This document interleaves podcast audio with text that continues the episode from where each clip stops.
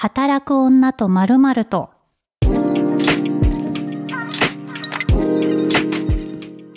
こんにちは、ピースの小沢彩です。ポッドキャスト働く女と〇〇とは、毎回働く女性をゲストに迎えた30分のトークプログラムとなっております。今週もゲストは画家の円谷穂波さんです。こんにちは。こんにちは。よろしくお願いします。はい。円谷さんは銭湯の図解をね、あの、して、したりとか、あの、画家として、あの、活動されてるんですけど、その前は、なんと、小杉湯っていうね、あの、高円寺の銭湯の番頭さんをされてたりとか、まあ、とにかく銭湯有識者ということで、今回は 働く女の疲れを癒す銭湯をテーマにお話ししようかなと思います。はい。ね、あの、お仕事を、もともと働いていた会社をちょっと休職してた時期に銭湯に出会って目覚めたのがきっかけ、今のお仕事につながるきっかけっていうことをね、先週の収録でお話伺いましたけれども、その目覚めた銭湯どこだったんですか？それが中目黒の孔明線なんです。あ、すごい、あの、すごいつるんと綺麗なところですよね。つるんと綺麗なところです。はいはい。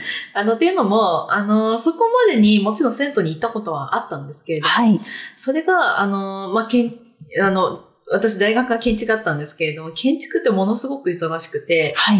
家に帰れなくて、で、それでお風呂代わりに家の近く、あの、その大学近くの銭湯に行ったっていうので、行ったのが最後だったんですね。はい。でもなんかそこがあんまりなんかこう清潔感があるわけではなくて、ちょっとあんまりいい印象がなかったんですよ。はい。だから久々に、あの、行った銭湯が、その孔明線っていう、あの、リノベーションされて、まあ、とっても綺麗なんですね、そこ。はいもうピカピカで真っ白で、しかも昼に行ったので、昼の銭湯ってまあそれだけで本当に気持ちいいんですけど、うんまあっていうようないろんな効果があって、ああ、銭湯っていいなって思ったんです。はい。私も本当中目黒一瞬住んでた時にめっちゃ行ってました。うん。しかもなんか日替わり？あの、はいで、こう女性と男性変わるじゃないですか。はい。日替わりじゃなかったかもだけど。で週替わりかな？週替わりかな、うん。露天風呂を使える時っていうのがあったりとかしてて、はい。で一回なんかこう本当に銭湯、もう銭湯マニアを極めてた時に、はい。今日は孔明線の露天が女湯ってことは、今台風が近づいてるから、絶好の外気浴日和になって、天、そっか、天気で。そうそうそう。面白い。あれ来るっていう日に行ったことが。風が吹いてるぜって。そうそうそうそう。あ、面白い。もうなんか、あの、まあ、サウナだったり銭湯マニアになると、はい。悪天候ほど喜ぶっていうのがあって、でもなんか新しいですね。なんか逆に避けるのかと思ってました。いや、全然行くし、はい。例えば小杉湯とかだと、小杉湯ってまあ結構いつも混んでいるので、あの、もう真冬のどか焼き降ってる時とか行くと誰もいないんですよ。へー。もう最高だって言って、はい行。くと結構人いるんですよ。みんな同じこと考えて すごい、そんな銭湯マニアのね、方がいっぱいいらっしゃるんですね、小杉湯には。本当たくましいなって思いますね。はい。えっと、銭湯に円屋さんが行くのって、まあもちろん、あの、入浴っていう目的もあると思うんですけど、どっちかっていうと気分転換だったり、ブレイク的にこう行くことが多いんですか？そうですね。なんか、あの、まあ、今行く心持ちとハマってた当時ってちょっと変わるんですけれども、はい。一番よく行ってた時とかって、なんかスタバ行く感覚で行ってましたね。スタバ感、あ、でも確かに価格帯的にもね、ラテと同じくらい。そう。で、あの、例えば、あの、人と待ち合わせをして、ごめん、はいちょっと電車が遅れてて1時間後になるかもって言われたら、まあ、スタバ行くとか、喫茶店行くじゃないですか。はい。1時間だったら銭湯行けんじゃない？って言って。すごい。1時間で銭湯。そうそうそう。なんか髪の毛乾かす時間とか、こう入念にあれかなと思うんですけど、1時間でまず行っといた方がハッピー。えっと、その時は本当に銭湯中心だったので、髪切ってたんですよ。なるほどね。そう。なんか私今日ね、あの、円谷さんと話そうと思って、今日マイ銭湯バッグをね、持ってきたんですよ。うん。あの、私は、こう、なんかそれぞれのね、銭湯バッグというか、持ち物を、どんなもの持ち歩いてるかちょっと、あの、喋り合いたいなと思うんですけど、うんうん私は、まず化粧品とかのボトルを持ち歩くのがめんどくさいので、うんシートマスクでしょ？あ、シートマスク派ですか？シートマスク派です。ああ、え、これは湯上がりにつけるんですね。湯上がり。に。なるほど。なんかもう、まず、着替える前に体を拭いて髪の毛の水滴を取ったら、うんまず一目散に パンツはい、パンツが先かはちょっとあれかもしれないです タイミング次第なんですけど、まずシートマスクつけて、うん保湿してる10分15分の間に着替えて、うん。で、髪の毛乾かして、剥がして、で、あ乳よ乳液で蓋をして、ーうん。で、乳液もあの化粧品とかさ、あの、買うときにサンプルでもらうやつを。取っとい、戦闘用に取っとくとか、美人法でもらったやつ取っといて、で、えっと、UV カットのクリームだけをつけて、すっぴんで帰るっていうのが基本なんですけど、なるほど。円屋さんってどのくらいスキンケアとか、なんかこう、持ち歩いてます？そう私は結構お気に入りの、あの、結構敏感肌なので、はい使える化粧水が限られてくるんですね。はい。で、あの、北陸総水っていうのが一番好きで、はい。で、それの、えっ、と、化粧水をいっぱい買っといて、それをボトルに分けて持っていくんです。マイボトル派。そうなんですよ環境に優しいそうそうそうそう。はいで、大体、まあ、そのマイボトルで化粧水乳液持って、はい。で、あと、やっぱ日焼け止めうん。持って、で、あと、ちょっと髪も本当に乾燥肌なので、あの、お気に入りの石鹸とかボトルで分けて。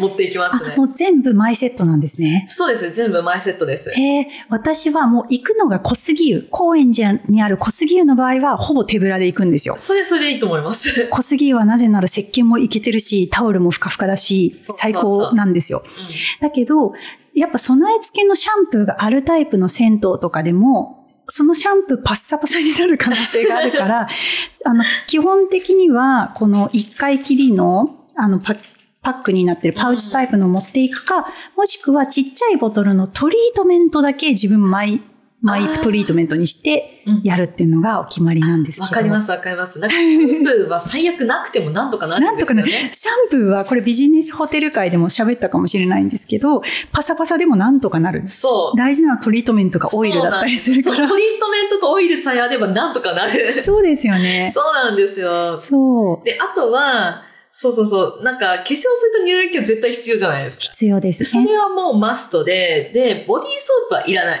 そう、洗顔でいける。洗顔でいける。そう。あと、大体備え付けがあるから。ありますね。大丈夫。で、あとはフェイスタオル最低1枚持ってった方が安全。あ、そうですね。私もあの、ペラペラの、あの、なんか開店祝いとかで配ってるタイプの、そうそう。限りなく手拭いかなっていうくらいの薄さのあるじゃないですか。すね銭湯で150円くらいで売ってるやつ。あれがすごいベストで、わかりますよ。今もう銭湯とかいつでもお風呂楽し、まあジムも行くっていうのもあるんですけど、髪の毛絶対ショートを維持してて、うんうんうん。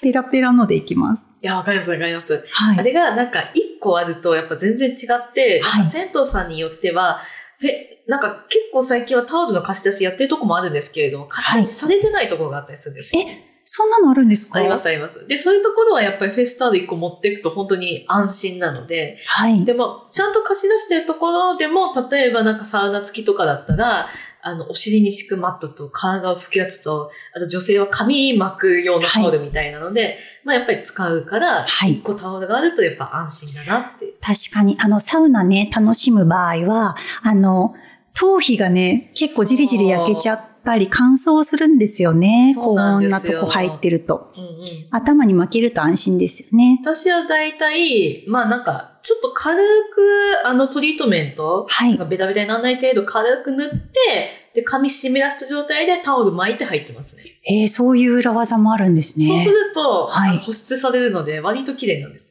なるほど。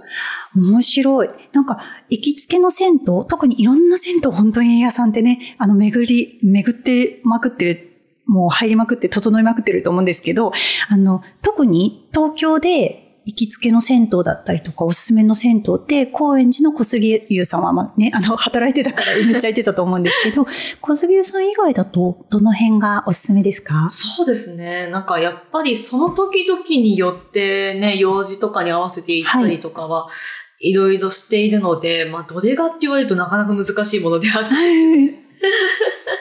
そうだなぁなんかちょっと前に、はいあの私西荻窪に住んでいたんですけど、まあ今ちょっと違うんですけど、その時あの三鷹の春の湯がすごい良かったなぁ三鷹の春の湯。で、三鷹っていっぱい銭湯あるんですよ。はい。あの、朝日トレンド21とか、あとちょっと行ったところにもいろいろあって、ななんかあそこはね、いいとこなんですけど、春の湯は結構駅前のところにあるんですけれども、はい。サウナもあるし、なんか、4つぐらい湯船もあったかな。結構ちっちゃいのに全部揃ってんなって感じで。へえ。そう。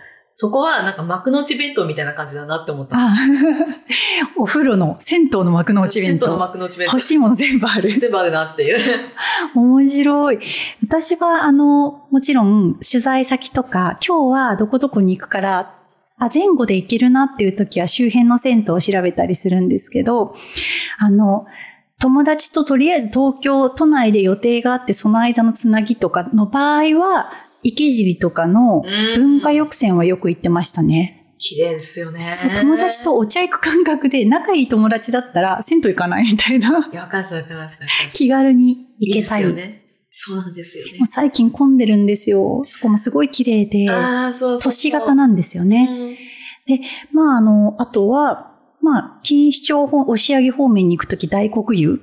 寄ったりうん。うんうんあの、大黒湯って、はいその、なんかこう、そこも日替わりというか、女性と男、あの、男性と女性の浴室がよく変わるんですけれども、はい。あそこやっぱ面白い露天エリアですよ。そうなんですよね。露天エリアがとにかくでかいって。そう、広くて、で、なんなら貸し切りだったりとかもして、うんすごいぼーっとできるんですよ。そうなんですよ。はい。で、あそこあとは、今どうかあれなんですけれども、あの、ハンモックが、あ、あった。なんか遠慮がちな、控えめなハンモックがあって。そうそう、あれが結構外局者がやると気持ちいいってなる。いやー、すごい。なんかこう、やっぱ、銭湯もそれぞれ個性がありますよね。そうなんですよ、そうなんですよ。うん結構その、2代目、3代目がこう、やる気満々で、一気に改装して今っぽくなる、うん急に今っぽくになるところもあったり、なんかそれこそ小杉湯さんみたいに漫画が充実してたり、小杉湯さんってね、小杉湯の隣っていう、あの、小杉湯せ銭湯の隣にまた、コミュニケーションスペースみたいな、あの、スペースがあったりとか、結構なんかチャレンジングだし、今度表参道にもできるんですよね。あ、みたいですね。原宿ですね。そうそうそう。そうとか、結構すごいいろんな銭湯も多様化してるなぁなんて思いつつ。うん本当にいろんなのがあるなって思いますね。ねえ、髪の毛とかって乾かす、え、洗います？洗います？ます、あります、あります。1時間で、その予定の合間で1時間だと使って終わりになっちゃうけど、なんか早く、あの、乾かすコツとかあるんですか？いやー、それはね、ないんですよね。やっぱ髪長かったら、はい。本当に時間かかるじゃないですか。かかだからる。やっぱそれってなんかもう本当ドライヤーの性能でしかなくって、そう、なんかね、常連でカンパして、風が多いドライヤーに変えてほしい銭湯とかないのかな本当にあの、これ多分銭湯行ってる人は超わかると思うんですけれども、信じらんない風量のドライヤーあります？ある、ある。これ、出てる？そうそう。ターボ押したし、押してるよねビジネスホテルでもよくありますありますよ、よね。ありますよ。何このそよ風みたいな。そう、なんか、ふーんっていう感じで。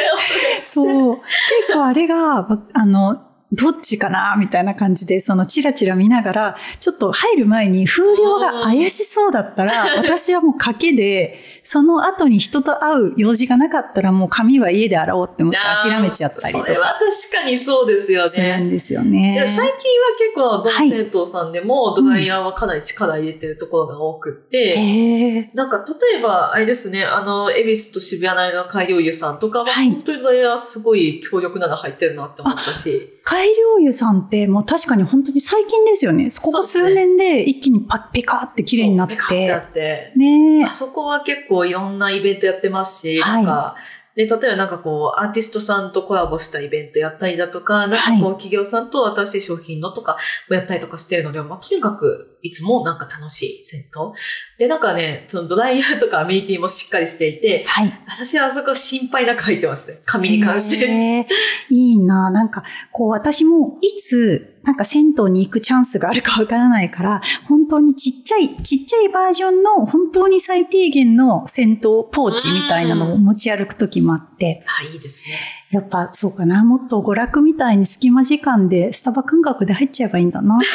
でもね、どっちもあっていいかなと思うんですよ。こう、本気で入るときと、はい。軽く入るときと。はい。私は結構最近本気で入る派になってるかなと思ってて、うんうんなんか両方あってね、全然いいと思うので。はい。おすすめの、初心者におすすめの時間帯とかってありますか？あ、時間帯はですね、多分6時以降がいいかなって思いますね。はい。っていうのも、だいたい銭湯って始まる3時半だったら4時とかなんですけど、はい。あ始まりたての時って何十年も通ってらっしゃる、あの、常連さんたちがドドドって入ってる時間なんですよ。で、なんか皆さんはそのずっと入ってるから自分たちのルールがあるので、はい初。めての方が行くと、ちょっと自分が知らないあの入り方の人にかなり敏感になっちゃうんですね。はい。だからちょっと注意されちゃうこともあるかもしれなくって、うんうんまあね、お互い悪気はないから、なんですけど、でなんかやっぱり始まりたての時間よりも、なんかもうある程度、夕飯食べてちょっとしてから、だから6時からまあ9時とかの間らへんはい。は、もう夜になればなるほど若い人が多くなるので、だいぶ入りやすいと思いますね。なるほど。そっか。じゃあ、銭湯に行くときは、やっぱ友達とお茶したりとか、ちょっと、まあ、あの、常連さんが、流れが落ち着くのを待って行くとちょうどいい。そうですね、そうですね。で、湯上がりにビールとか。そうです。あの、ねお風呂入る前にお酒飲むと、やっぱなんか倒れちゃう方が結構多いので、特にはい初心者の方って入る時間わかんないから倒れちゃうんですね。で、あとはやっぱり湯上がりのビールの方が絶対うまいので、はい。絶対お酒はお風呂の後。はい。そこはお約束です。お約束ですよ。いや、なんか本当にレモンサワーとかパーって飲みたくなりますもんねう。まいんですよ。そう、でも葛藤なのが、その銭湯の後にうっかり焼き鳥屋さん入ってまたお風呂に入らなきゃいけない。そうそう、あ、なんか今クイッと行きたいな、みたいな時ってありますよいね。や、あるんですよね。。そう、湯上がりの焼き鳥とビールを楽しむために、またお風呂に入るっていう。それはね、はいテイクアウトするしかないですね。あ、そっか、そういうテーマあるのそかれ。で家でやるしかない。なるほど。え、円屋さんの銭湯ルーティーンみたいなのってありますか？ルーティーンはですね、はい。うーん、まあ、まず、こう、あの、特に夏場とかだと、はいまあ、今収録してる夏なので、まあ、非常に汗をかいた後とかに、わって入って、はい。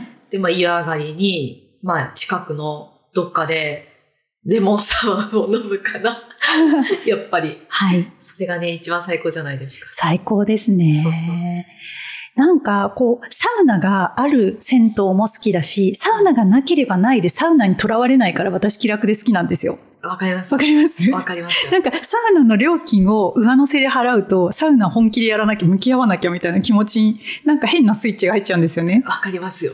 でも、そのサウナがないとか、なんかその小杉湯さんもそうですし、なんかこう、水風呂と厚めのお湯っていうので交互浴するっていうのだと、割といつ切り上げてもいいし、ああ、そうそうそうそう。なんか気楽にうんいけるっていうところがすごい好きで。なんか、あの、サウナがね、あの、これだけ今すごい人気になってるから、はい。サウナありきって考えてる方も結構多いと思うんですけれども、はい。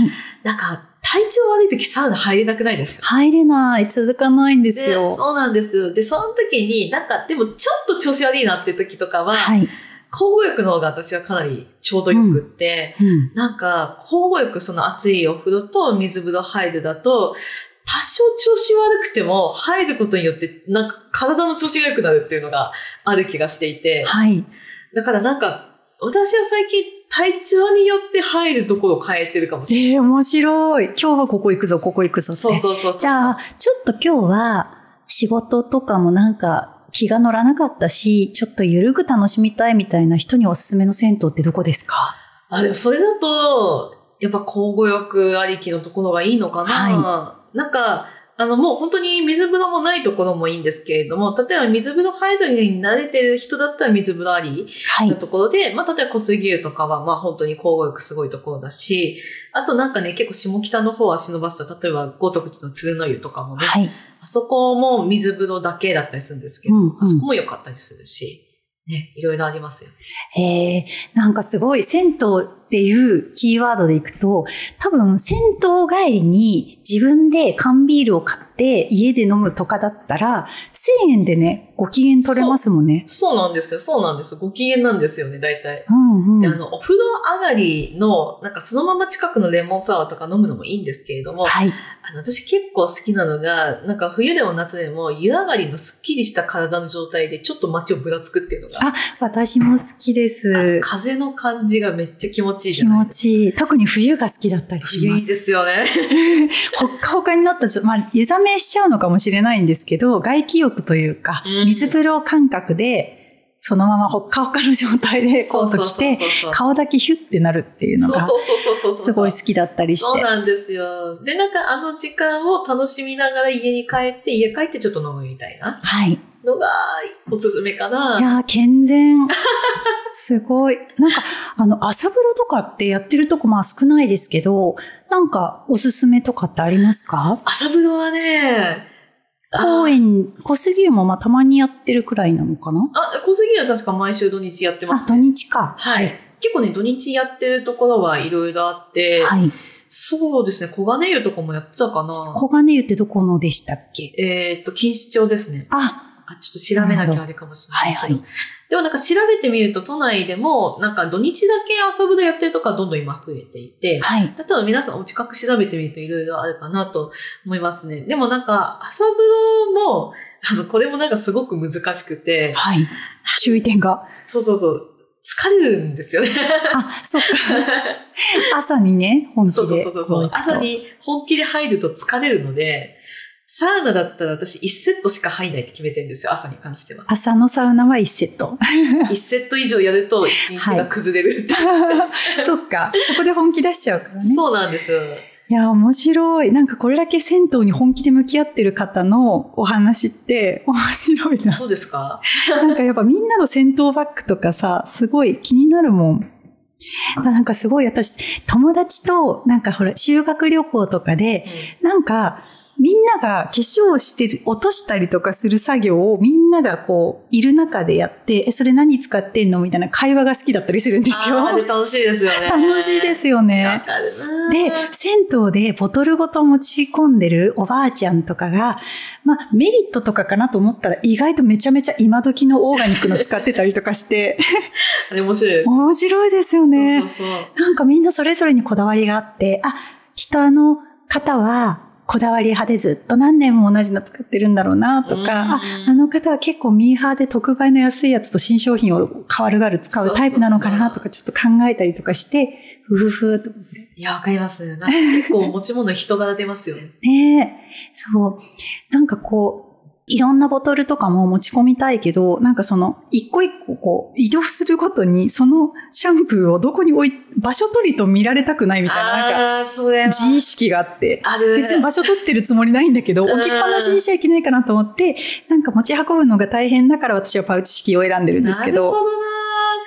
いや、ね場所取りもね、そう。あの、結構ね、銭湯の界隈でも場所取りはダメって言われるのってそうそうそうもすごくあって、でもなんかそれも私ほとんど人がいないタイミングだったらいいんじゃないのとは思ったりするんですよね。そう、だからこのボトルをいっぱい持ち込むというか、この本当に本気でこう自分のアメニティを用意するのも憧れはあるんですけど、うんまだちょっとハードルが高いなとか思いながら。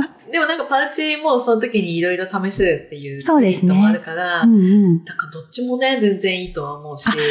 そう、確かにこう、シャンプーを切り替えるタイミングとかにサンプルサイズのとかをまず銭湯で試すみたいなのそうそうそうそうはあるかそうそうそう。あれね、便利ですよね。便利ですよね。そう化粧水とかも楽しいし。そうそうそうそうそうそう。はい。